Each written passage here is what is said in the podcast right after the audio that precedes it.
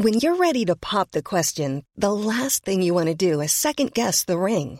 At Bluenile.com, you can design a one of a kind ring with the ease and convenience of shopping online. Choose your diamond and setting. When you find the one, you'll get it delivered right to your door. Go to Bluenile.com and use promo code LISTEN to get $50 off your purchase of $500 or more. That's code LISTEN at Bluenile.com for $50 off your purchase. Bluenile.com code LISTEN. El gobierno español de PSOE Podemos comprará el 10% del capital social de Telefónica, convirtiéndose en el accionista mayoritario dentro de esta empresa privada. ¿Hace bien el gobierno en adquirir el 10% de Telefónica? ¿Cuáles pueden ser las repercusiones de todo ello? Veámoslo. El gobierno de PSOE Podemos comprará el 10% de Telefónica, convirtiéndose en el accionista mayoritario de esta empresa a través de la SEPI, de la Sociedad Estatal de Participaciones Industriales. El pretexto que ha ofrecido el gobierno para justificar su entrada en el capital social de Telefónica es que ha de contrarrestar la influencia que va a tener Saudí Telecom después de que esta compañía vinculada al Estado de Arabia Saudí adquiriera el 9,9% de Telefónica. Sin embargo, al mismo tiempo que se desliza este argumento, también desde el gobierno adelantan que esta compra de acciones de Telefónica será únicamente el aperitivo de un progresivo rearme de la cartera de participaciones industriales del Estado español. Es decir, que en el futuro veremos nuevas entradas del Estado en el capital social de aquellas empresas que ellos arbitrariamente califiquen como empresas estratégicas. Y digo arbitrariamente porque en potencia toda empresa puede llegar a ser calificada como estratégica. Recordemos que en la pandemia se nos decía que la producción de mascarillas o de material médico era un sector estratégico. Es decir, que si con el argumento de que puede haber una pandemia y puede haber falta de mascarillas y de material médico se justifica la entrada del Estado en una compañía que fabrique estos productos, pues entonces potencialmente se puede justificar la entrada del Estado en cualquier sector de la economía. La producción de fertilizantes, la producción de tractores, la producción de neumáticos, la producción de cemento, todo esto pueden ser en determinados contextos, bajo determinadas contingencias, sectores estratégicos desde el punto de vista del gobierno y por tanto bajo ese argumento espurio se justificaría la entrada del gobierno en el capital social de estas empresas y, por tanto, se justificaría que el gobierno ejerza un control sobre cada una de estas compañías. Y cuando digo el gobierno me estoy refiriendo al gobierno, dado que hay algunos que están argumentando que no es el gobierno quien va a comprar el 10% de Telefónica, sino el Estado, y que por tanto todos nosotros todos los españoles vamos a ser copropietarios del 10% de Telefónica, que no es que se lo compre el gobierno a título de gobierno, sino el Estado como Estado. Pero este argumento, que es jurídicamente correcto, no lo es, desde luego, desde un punto de vista material, porque quien va a ejercer en la práctica como propietario del 10% de Telefónica va a ser el gobierno y no el conjunto de los españoles el conjunto de los españoles no vamos a tener ni voz ni voto en la Junta de Accionistas de Telefónica. Quien va a tener voz y un voto muy significativo va a ser el gobierno después de que haya comprado a través del Estado y a través de nuestro dinero el 10% de Telefónica. ¿Y por qué es un problema que el gobierno, no solo este gobierno, no solo este gobierno PSOE Sumar, sino cualquier gobierno que pueda venir en el futuro controle una empresa y además una empresa tan grande como Telefónica? Pues porque existe un conflicto de intereses clarísimo y gravísimo. El interés de todo político es mantenerse en el poder y ampliar su poder. El interés de los ciudadanos para con una empresa es que esa empresa les preste un buen servicio al menor precio posible. En términos generales, los accionistas de una empresa tienen un interés que está alineado con el de los consumidores. Si les proporcionan un mejor producto a un menor precio que la competencia, ganarán dinero, que eso es lo que quieren los accionistas. Pero el gobierno no tiene por qué tener en absoluto un interés alineado con el de los consumidores. Máxime cuando además ese gobierno también es el árbitro que marca las reglas de juego económicas dentro de un sector. Por ejemplo, imaginemos que el gobierno, por cualquier razón, considera que si Telefónica gana mucho dinero, eso le permite a este gobierno ampliar su poder y mantenerse en el poder.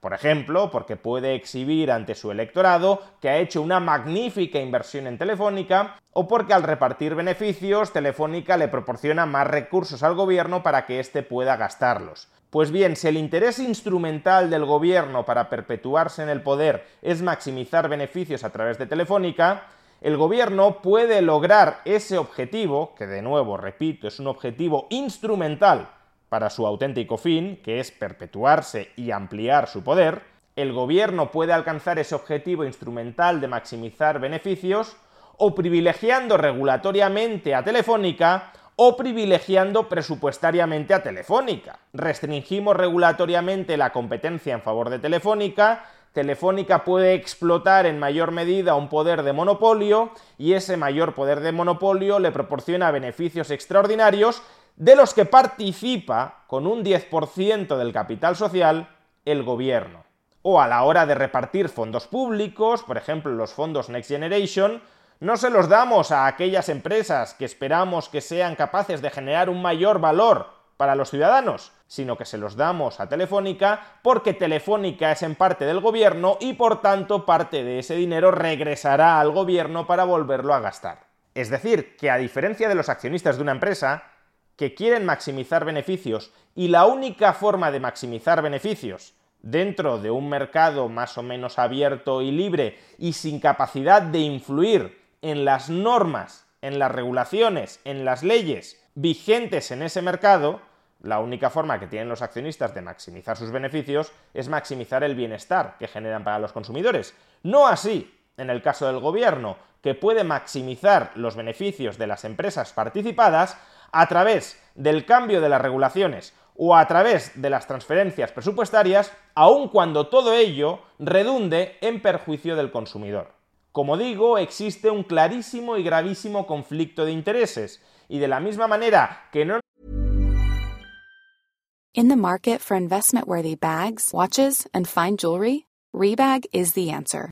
Rebag is a luxury resale platform where each piece is carefully inspected by experts to ensure quality and authenticity. Use Rebag to buy and sell finds from the world's top brands, including Louis Vuitton, Chanel, and Cartier. Head to Rebag.com to get 5% off your first purchase with code REBAGNEW. Shop today at Rebag.com. That's R E B A G.com. And use promo code REBAGNEW for 5% off your first purchase. Ready to pop the question? The jewelers at BlueNile.com have got sparkle down to a science with beautiful lab grown diamonds worthy of your most brilliant moments. Their lab grown diamonds are independently graded and guaranteed identical to natural diamonds, and they're ready to ship to your door. Go to BlueNile.com and use promo code LISTEN to get $50 off your purchase of $500 or more. That's code LISTEN at BlueNile.com for $50 off. BlueNile.com code LISTEN. Cool fact a crocodile can't stick out its tongue. Also, you can get health insurance for a month or just under a year in some states. United Healthcare short term insurance plans, underwritten by Golden Rule Insurance Company, offer flexible, budget friendly coverage for you. Learn more at uh1.com. Nos sentiríamos cómodos si, por ejemplo, el presidente del gobierno fuera Juan Roch y Juan Roch se dedicara a dictar las normas y las regulaciones del sector de la distribución de alimentos en España, tampoco deberíamos sentirnos cómodos, tampoco deberíamos sentirnos tranquilos cuando el gobierno y los partidos que desde el Congreso dan apoyo al gobierno, cuando el gobierno es propietario del 10% de una empresa cuyas reglas reguladoras de la competencia y de la calidad del servicio que proporciona a los consumidores son dictadas por ese mismo gobierno. Por eso mismo, por cierto, el argumento de que el gobierno ha de entrar en el capital social de Telefónica para contrarrestar la influencia saudí es un argumento tan malo. Si el Ejecutivo español está preocupado por la influencia que el gobierno saudí puede ejercer sobre Telefónica, y puede haber razones para estar preocupado, por ejemplo, protección de datos, el gobierno ya dispone de una herramienta muy potente, que es la regulación, para garantizar los derechos de los consumidores frente a la intromisión liberticida que pueda querer ejercer el gobierno saudí a través de Telefónica. En el extremo, el gobierno incluso podría optar por vetar a través de la regulación la entrada del gobierno saudí en el capital de Telefónica a través de Saudi Telecom, que no es la opción que yo escogería. Si el gobierno saudí, como un inversor externo sin capacidad de dictar normas dentro de España, quiere adquirir una participación en Telefónica, que lo haga, lo lamentaré por los contribuyentes saudíes, creeré que desde el punto de vista del contribuyente y del ciudadano saudí es un error, pero no lo prohibiría. Ahora bien, si el gobierno español está tan sumamente preocupado por la entrada de capital saudí en Telefónica como para tener que buscarse la excusa de que ahora él también tiene que adquirir el 10% de Telefónica para contrarrestar esa influencia, pues ¿por qué no veta la entrada del capital saudí? Pues porque el objetivo de esta adquisición del 10% de Telefónica por parte del gobierno no es, desde luego, contrarrestar en una empresa supuestamente estratégica ninguna influencia del capital saudí. ¿Y cuál es el objetivo último del gobierno entrando en el capital social de Telefónica o en el capital social de cualquier otra compañía? Pues como ya he explicado, perpetuarse y ampliar su poder. No necesariamente maximizar beneficios. Maximizar beneficios es en todo caso un objetivo instrumental para alcanzar su auténtico objetivo último, que es perpetuarse y ampliar su poder. Si ese objetivo último lo consigue maximizando beneficios a través de Telefónica, tratará de maximizar beneficios a una costa del consumidor. Pero si ese objetivo lo consigue por otras vías, contrarias a la maximización de beneficios, también lo hará. Por ejemplo, Telefónica no solo es una empresa de telecomunicaciones, sino también una compañía productora de contenido audiovisual. A la hora de influir o de determinar el tipo de contenido audiovisual que produce Telefónica, es obvio que el gobierno va a intentar que produzca un contenido audiovisual alineado con su agenda ideológica. Es obvio que el gobierno va a intentar emplear el contenido audiovisual que produce Telefónica como una herramienta más de manipulación ciudadana para convertir a tantos españoles como les sea posible en rehenes electorales. De esta manera, el gobierno, este o los que vengan en el futuro, no solo va a tener ya a su disposición como herramientas propagandísticas los medios de comunicación públicos, como Radio Televisión Española, o la publicidad institucional como herramienta para comprar y para orientar la línea editorial de aquellos medios que se ven favorecidos por recibir publicidad institucional o que se ven castigados y amenazados con quitarles arbitrariamente esa publicidad institucional si no se portan bien. Además de los medios públicos y de la publicidad institucional, a partir de ahora el gobierno de España estén en el poder los partidos que estén, también va a tener a su disposición como herramienta propagandística el contenido audiovisual que produzca Telefónica.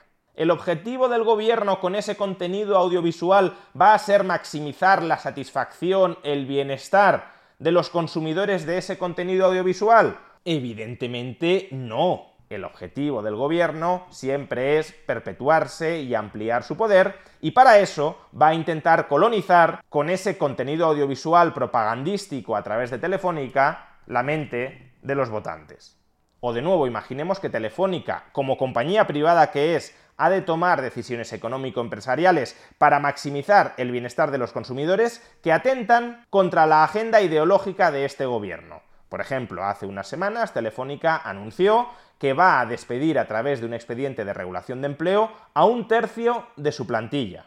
Ha de prescindir de un tercio de su plantilla porque es incapaz de generar con ellos suficiente valor en un entorno global mucho más competitivo y mucho más digitalizado, donde los antiguos monopolios estatales de telecomunicaciones ya no necesitan una estructura tan sobredimensionada para prestar servicios como los que antes prestaban. Y ante situaciones como esta, la necesidad económico-empresarial de despedir a un tercio de la plantilla porque no se sabe cómo rentabilizarlos, cómo generar valor a través de ellos, Ante situaciones como esta, ¿qué va a hacer el gobierno? ¿Se va a enfrentar con todo el entramado paragubernamental que le está dando apoyo social e ideológico como puedan ser los sindicatos? Si los sindicatos le reclaman al gobierno que impida, que frene, que rebaje las cifras de este expediente de regulación de empleo o de otros que puedan venir en el futuro, dado que el gobierno es propietario del 10% del capital social de Telefónica, el gobierno va a ceder ante las peticiones de los sindicatos, peticiones antieconómicas, antiempresariales de los sindicatos, o se va a oponer a ellas a riesgo de enfrentarse con los sindicatos y por tanto con su clientela lobístico electoral.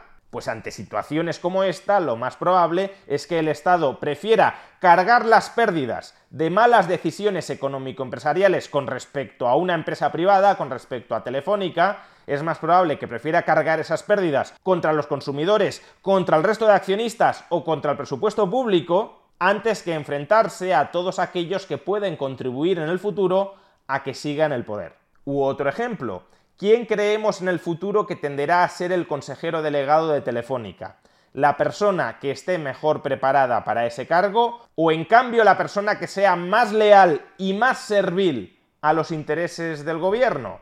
Pues como es obvio, el gobierno tratará de colocar al frente de Telefónica a aquella persona que sea más servil a sus intereses, ya sea un miembro de su partido o alguien muy cercano a su partido, o aunque no coloque a nadie nuevo, el consejero delegado de Telefónica sabe que si no se subordina a la agenda y a los intereses del gobierno, este va a intentar quitarlo del puesto para colocar a otro que sea más bizcochable.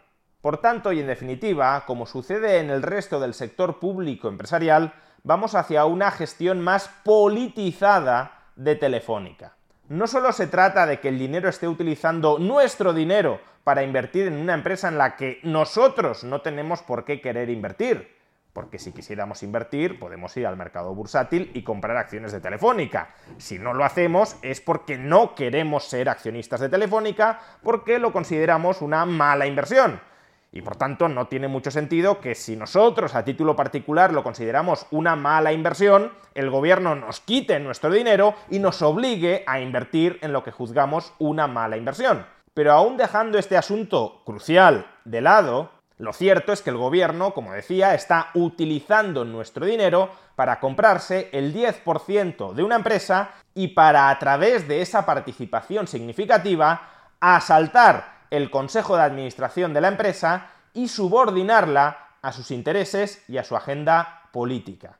El gobierno ha de ser un árbitro imparcial, no un jugador y si el gobierno quiere convertirse en un jugador, primero que deje de ser árbitro y después que se pague el equipamiento con su dinero, no con el nuestro.